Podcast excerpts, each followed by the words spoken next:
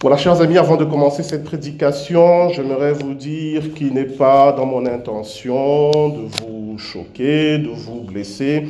Si dans ce que je vais dire, il y a des choses qui vous interpellent positivement ou négativement, je suis à votre disposition pour en parler. Il n'est pas non plus dans mon intention de me mettre un peu en, en surplomb, comme si ce que je vais dire ne me concerne pas. Considérez que je me sens tout aussi concerné par le message que je vais porter ce matin. Euh, néanmoins, je vais essayer, après avoir euh, étudié les Écritures, de vous dire ce que la Bible dit au sujet du retour de notre Seigneur Jésus-Christ, qui est quand même, je le crois, notre espérance chrétienne. J'en ai parlé le jour de Noël. Nous attendons ce jour-là parce que ce jour signifie que le mal, l'injustice, la souffrance et la mort, toutes ces choses qui pourrissent l'existence humaine, prendront fin. Donc pour moi, un chrétien normalement constitué attend, espère et prie pour ce jour. D'ailleurs, vous le faites tous. Quand vous dites la prière du Notre Père, qu'est-ce que vous dites? Vous dites que ton règne vienne. Vous appelez le royaume de Dieu. Vous appelez le retour du Seigneur Jésus-Christ. Mais lorsqu'on lit les Écritures, euh, il y a quelque chose d'assez bizarre. Lorsqu'on essaie de sonder ce que euh, les prophètes ou même le Seigneur dit à propos de son retour, il y a quelque chose d'assez bizarre parce que cette période nous est présentée de deux manières.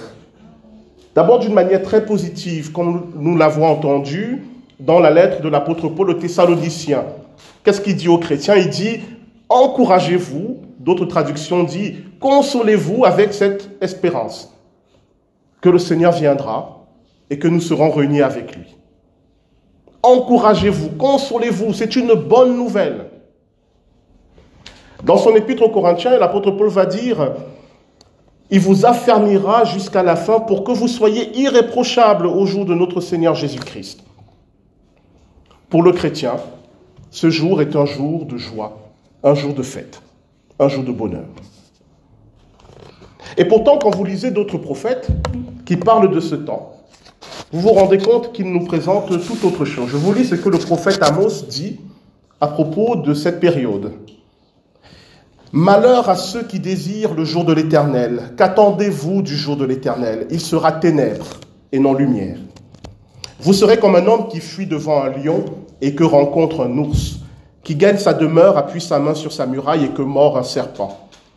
Le jour de l'Éternel n'est-il pas ténèbres et non lumière? N'est-il pas obscur et sans éclat? Voilà ce que dit le prophète Sophonie.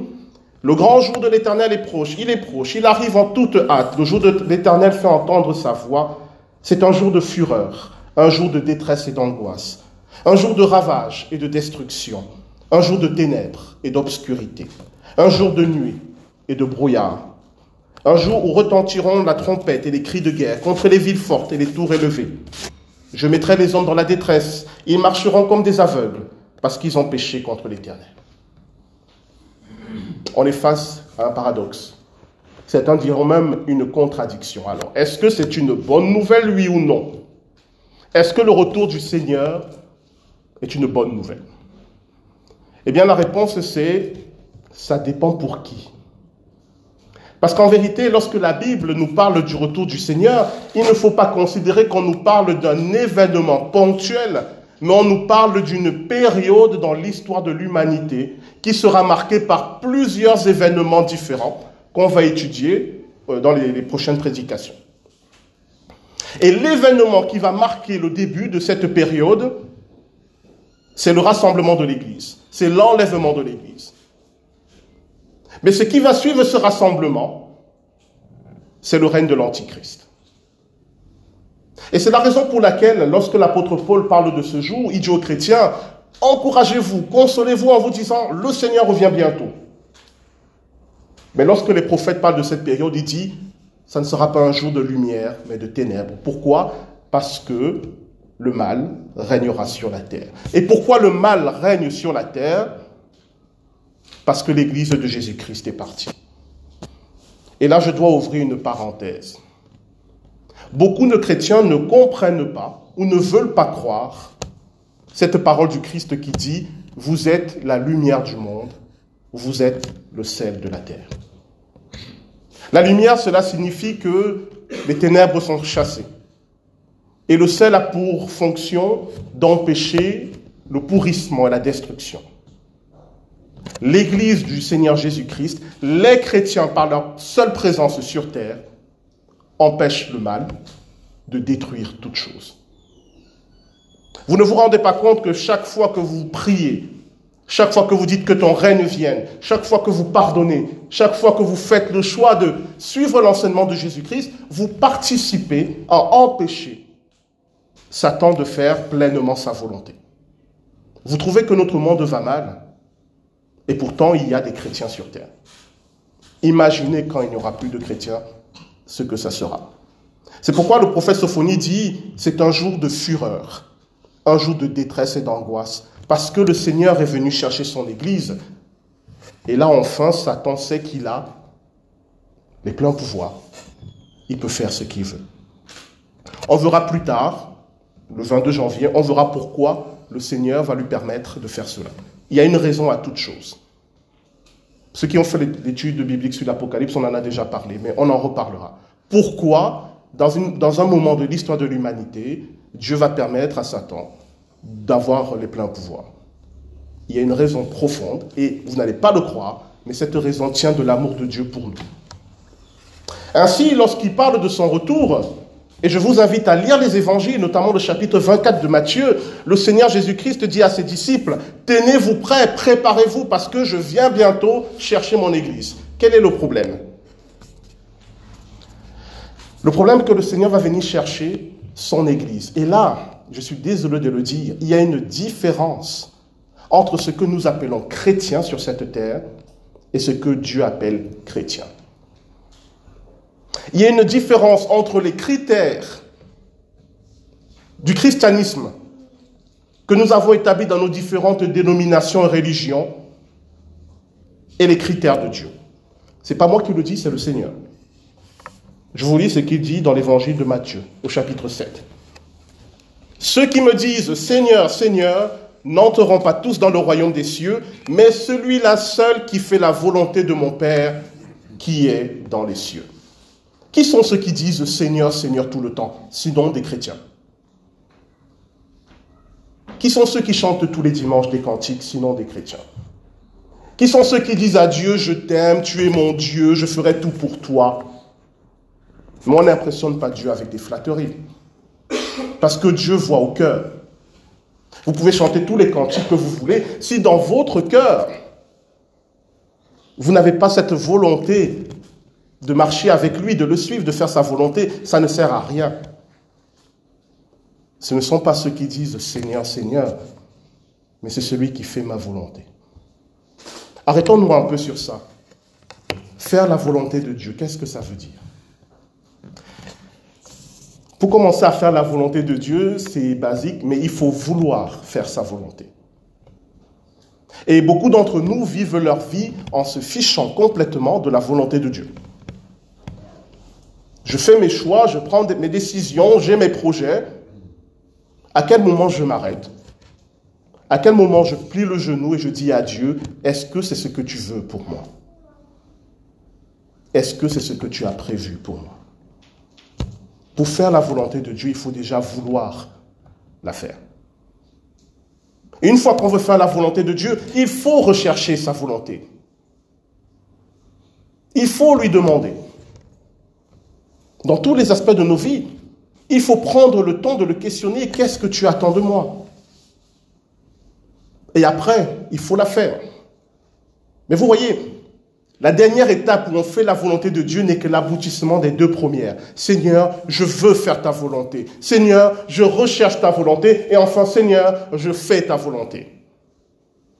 Le problème, c'est que beaucoup de chrétiens sautent les deux premières étapes. Ils arrivent à la troisième, ils disent, ah, c'est difficile de faire la volonté de Dieu.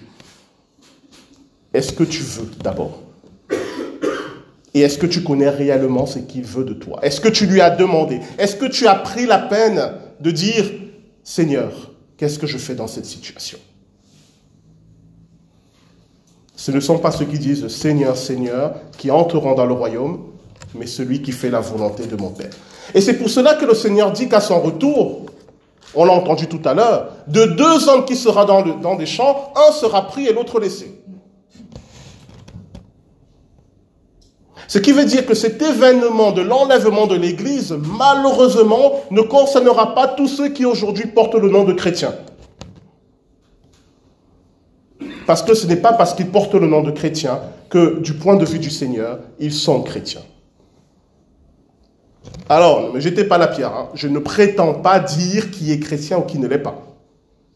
Parce que pour pouvoir le dire, il faut pouvoir sonder les cœurs. Mais je prétends que Dieu le dira. Et ce jour-là, il manifestera qui lui appartient et qui ne lui appartient pas. Mais il est clair et il est évident qu'il n'y a pas un milliard de chrétiens sur la terre. De deux hommes qui seront dans un champ, l'un sera pris, l'autre laissé. De deux femmes qui moudront la meule, l'une sera prise et l'autre laissée. C'est pourquoi le Seigneur dit, soyez vigilants, veillez, priez, parce que cet événement-là, il va arriver. Et quand il arrivera, serez-vous prêts? Quand il arrivera, serez-vous considérés comme des chrétiens, non pas du point de vue humain, mais du point de vue de Dieu. Ça, c'est la vraie question. Êtes-vous des chrétiens? Êtes-vous des enfants de Dieu? Êtes-vous des disciples de Jésus-Christ? Ce jour-là, le Seigneur dit, je manifesterai qui, je manifeste, je comment fait le futur? Je manifesterai qui m'appartient ou qui ne m'appartient pas. Moi, ça m'interpelle parce que, en vue de ce jour, je me rends compte qu'il y a beaucoup de pertes de temps. Il y a beaucoup de distractions dans ma vie de chrétien. Il y a beaucoup de choses inutiles. Il y a beaucoup de choses qui sont là pour me ralentir. Alors que l'essentiel, l'essentiel le plus important, souvent, je passe à côté. Quelle est la volonté de Dieu pour moi? Je dois la rechercher. Je dois le vouloir et je dois le mettre en pratique. Alors, euh, je vais entrer dans une zone encore plus délicate. Si, lorsque le Seigneur reviendra, comme nous l'avons entendu, lorsqu'il rassemblera son Église, il fera un tri entre nous. Ceux qui seront prêts seront réunis avec le Seigneur. Alors ceux qui ne seront pas prêts, qu'est-ce qui va leur arriver? Bah, Le Seigneur le dit, et il n'arrête pas de le dire. Je vous invite à lire Matthieu chapitre 25. Le Seigneur va donner trois paraboles pour décrire cet événement. La parabole des vierges sages, des vierges folles, la parabole des talents et la parabole du mauvais serviteur. Relisez ces paraboles. Parce qu'il nous prévient. Qu'est-ce qui arrive aux vierges folles qui représentent la partie de l'Église qui n'est pas prête? Elles sont laissées dehors. Et le Seigneur dit, c'est là où il y a des pleurs et des grincements de dents. De quoi parle-t-il? Il parle du règne de l'Antichrist. Dans d'autres paraboles, il va dire euh, aux mauvais serviteurs, euh, jetez-le dans, les ténèbres du dehors. Les ténèbres du dehors représentent cette période de l'histoire de l'humanité où Satan aura les pleins pouvoirs. Ça veut dire que les chrétiens qui ne seront pas pris à ce moment-là devront passer par ce que la Bible appelle la grande tribulation. C'est-à-dire qu'ils connaîtront sur la terre le moment où Satan aura les pleins pouvoirs.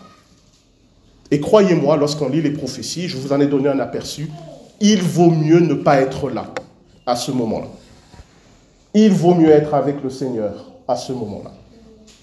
Et pourtant, et pourtant, les prophètes nous disent que même dans cette période, il y aura une foule innombrable d'hommes et de femmes qui vont se convertir et que le Seigneur va accueillir. Mais ils le feront au prix de leur vie.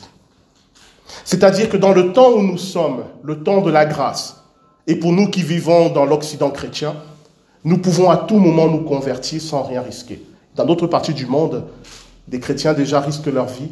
Enfin, des gens qui deviennent chrétiens risquent leur vie. Mais nous, nous avons ce privilège de pouvoir nous convertir sans risque. Mais tous les prophètes, ainsi que le livre de l'Apocalypse, disent que durant le règne de l'Antichrist, l'humanité sera soumise à un choix. Ou vous adorez l'Antichrist, ou on vous tue.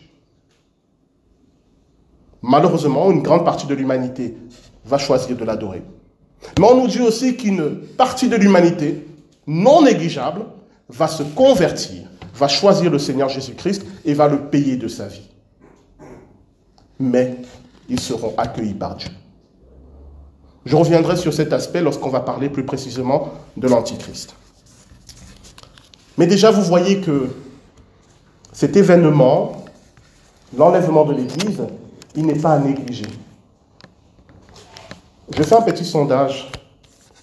Qui parmi vous en entend parler pour la première fois? Levez la main, ce n'est pas trop timide. L'enlèvement de l'Église, toutes ces choses-là. Qui en entend parler pour la première fois? Soyez pas timide, soyez pas timide. C'est juste pour avoir une idée. Ah ouais, quand même. D'accord. Vous savez, pour ceux qui ont un peu lu à ce sujet, qu'il y a une controverse parmi les théologiens. Est-ce que l'enlèvement de l'Église aura lieu avant le règne de l'Antichrist, au milieu du règne de l'Antichrist, après le règne de l'Antichrist? Pour avoir étudié encore et encore tous ces aspects, mon opinion est faite. Elle aura lieu avant le règne de l'Antichrist. Pourquoi? À cause de ce que dit l'apôtre Paul. Voilà ce qu'il dit aux chrétiens dans sa deuxième lettre aux Thessaloniciens. En ce qui concerne l'avènement de notre Seigneur Jésus-Christ et notre réunion avec lui, nous vous prions, frères, de ne pas vous laisser facilement ébranler dans votre bon sens et de ne pas vous laisser troubler, soit par quelque inspiration, soit par quelques paroles ou par quelques lettres, comme si le jour du Seigneur était déjà là. Que personne ne vous séduise en aucune manière, car il faut que l'apostasie soit arrivée auparavant et qu'on ait vu paraître l'homme du péché le fils de la perdition, l'adversaire qui s'élève au-dessus de tout ce qu'on appelle Dieu et de ce qu'on adore, jusqu'à s'asseoir dans le temple de Dieu, se proclamant lui-même Dieu. Il parle de l'Antichrist. Et maintenant, vous savez ce qui le retient, afin qu'il ne paraisse qu'en son temps. Car le mystère de l'iniquité agit déjà. Il faut seulement que celui qui le retient encore ait disparu. Et alors paraîtra l'impie que le Seigneur Jésus détruira par le souffle de sa bouche et qu'il anéantira par l'éclat de son avènement. Qui retient l'Antichrist? Qui l'empêche d'agir? C'est vous, c'est moi, c'est l'Église du Seigneur Jésus-Christ. Il faut que l'Église parte. Il faut que les chrétiens s'en aillent pour qu'ils puissent avoir euh, les coups des franches. Il faut que l'Église disparaisse sur la terre pour que Satan puisse déployer toute sa puissance. Aujourd'hui déjà, il essaye, mais il est limité. Et on a énormément de témoignages, vous ne vous rendez pas compte, énormément de témoignages d'anciens satanistes qui sont devenus chrétiens et qui nous racontent ce monde-là. Et qui nous disent à quel point, lorsque les chrétiens louaient le Seigneur, lorsque les chrétiens priaient, à quel point ils étaient perturbés, à quel point ils étaient désorientés. Lorsque le peuple de Dieu se lève pour le louer, c'est comme lâcher une bombe nucléaire dans le royaume de Satan. Ça crée du désordre, de la confusion. On ne leur facilite pas la vie. Mais le jour où on partira, ce jour-là, le mal pourra pleinement se déployer. La question que je vous pose, chers frères et sœurs en Christ, chers amis, êtes-vous prêts pour le retour du Seigneur? Et je pose cette question sérieusement. Êtes-vous prêt? Si en sortant de ce temple, vous entendez la trompette retentir, le Seigneur arriver, serez-vous de ceux et de celles qu'il prendra avec lui? Ou serez-vous de ceux et de celles dont il dira, je ne vous connais pas Pourquoi? Parce que bien que portant le nom de chrétien, vous ne l'avez jamais consulté. Vous ne lui avez jamais demandé son avis. Vous n'avez jamais cherché sa volonté. Alors il dira, je ne te connais pas. On n'a jamais parlé ensemble. On n'a jamais rien fait ensemble. Tu portes mon nom, mais on n'a jamais parlé. Je ne te connais pas. Quelle honte. Quelle confusion pour celui qui s'entendra dire ces paroles. Et je ne le souhaite à personne, même à mon pire ennemi. Est-ce que j'ai un pire ennemi Non, je ne crois pas. Je le souhaite à personne. Êtes-vous prêt Je vais terminer en vous disant ceci. Pour quiconque étudie l'eschatologie biblique, c'est-à-dire tout ce qui a trait à la fin du temps, et pour quiconque se tient un peu au courant de l'état du monde, il paraît de plus en plus évident que nous sommes entrés dans la période où le Seigneur peut arriver n'importe quand. C'est-à-dire que le Seigneur avait fixé dans la Bible des critères qui doivent être remplis pour qu'il puisse revenir. Et plus j'étudie, plus je me rends compte que ces critères sont déjà remplis. Et alors je comprends que s'il ne vient pas, c'est parce qu'il euh, est patient, parce qu'il veut que le plus grand nombre soit prêt. Il retarde parce qu'il veut qu'un grand nombre se prépare pour son retour. Chaque fois que vous vous lèverez le matin, que vous aurez souffle de vie, cherchez sa volonté. Chers amis, je suis sérieux et je n'ai jamais été autant sérieux. Ça peut arriver n'importe quand. Alors, je dois aussi vous dire, parce que je l'ai vécu, dans une église, euh, alors c'était pas une église où j'étais pasteur, mais une église euh, à côté, où quelqu'un à qui on a annoncé que le Seigneur devait revenir en, septembre 2017, bah, il a vendu tout, euh, il a vendu sa maison, il a quitté son boulot, il a fait tout ça. J'ai pas compris pourquoi il vend sa maison, parce que tu t'en fiches en fait.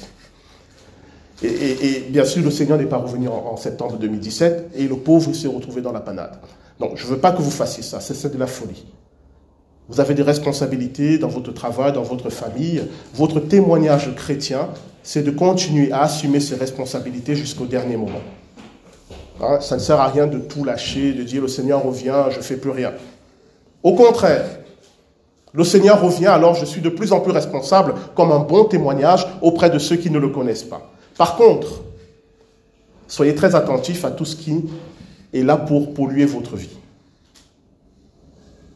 Soyez très attentifs à tous ces, ces fausses querelles, des gens qui veulent vous entraîner dans des combats vains. Soyez très attentifs à tous ces gens qui veulent vous tenir dans des choses que le Seigneur ne veut pas. C'est de ces choses dont vous devez vous éloigner. Et ne le faites pas seul, demandez l'aide du Seigneur. Je terminerai avec ça. Demandez l'aide du Seigneur pour qu'il vous aide à mettre de l'ordre dans votre vie. Un peu comme si vous allez partir en voyage et vous devez préparer vos bagages, alors il faut mettre les choses en ordre. Il faut que vos bagages soient prêts. Je vais rendre un petit témoignage.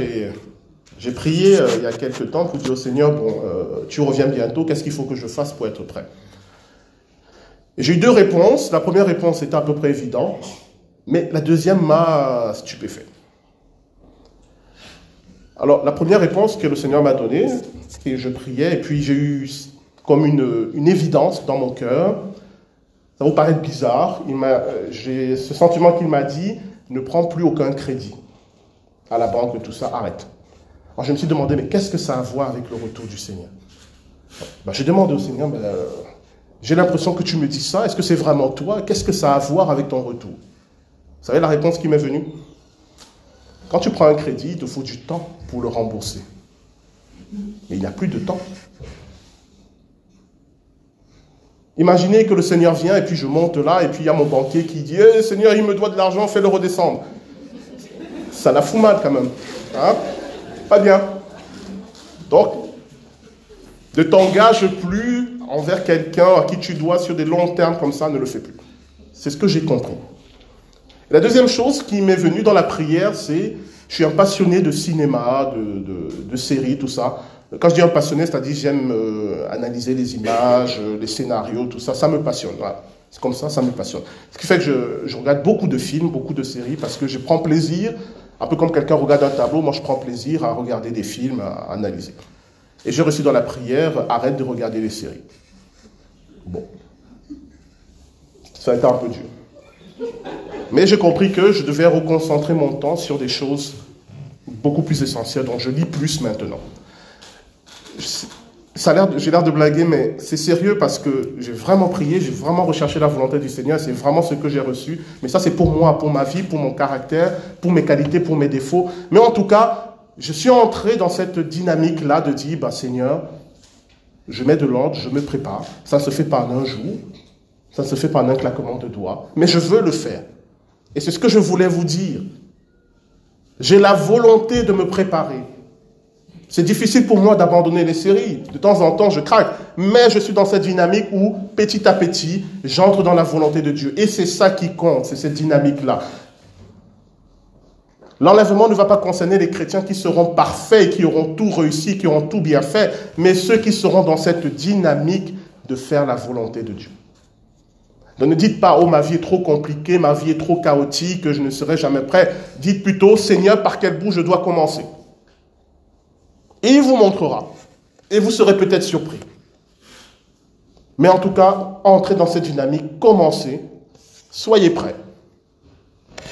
Et puis vous verrez bien. Alors, on va prier.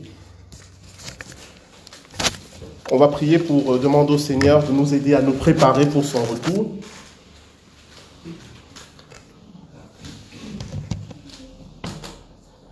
Père, tous les dimanches, nous faisons cette prière, nous disons, Notre Père qui es aux cieux, que ton nom soit sanctifié, que ton règne vienne.